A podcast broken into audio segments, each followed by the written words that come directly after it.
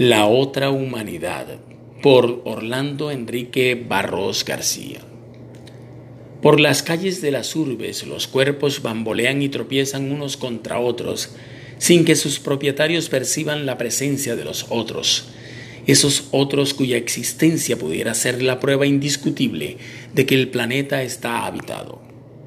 Es el nuevo mundo, uno que no está hecho para el intercambio corporal, uno que solamente permite que hagas parte de él, viajando a la velocidad de la luz para convertirlo todo en escenario donde el espectáculo y el divertimento sean los estándares seguidos por la mayoría.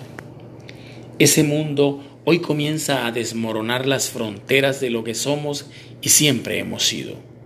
Seres de carne y hueso, falibles y emocionales, limitados, pero especialmente locuaces. Nunca como antes la palabra hablada ha estado en crisis como ahora, diríamos a punto de desaparecer, en razón de la poca práctica que se hace de ella hoy. El nuevo universo humano exige que la comunicación debe estar mediada por la robótica como expresión de la cibernética, y ella a su vez por los nuevos signos virtuales que marcan las rutas que seguiremos todos los que ingresemos a ese universo. La obsolescencia es el proceso más rápido que existe.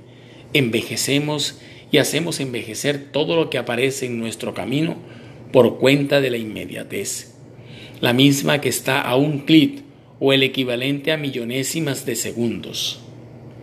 Lo curioso de toda esta parafernalia es el silencio que le rodea. A ella solo la acompaña el sonido del teclado de los ordenadores o simplemente la velocidad de las falanges humanas digitando el tiempo, la brevedad, el hastío, el amor, las emociones, la vida y la muerte. La economía del lenguaje es espantosamente económica. La resequedad del ser es tan evidente y tangible que cuando los cuerpos se bambolean y se tropiezan unos contra otros sin inmutarse, no se reconocen no se percatan que ese otro existe, que ese otro es real.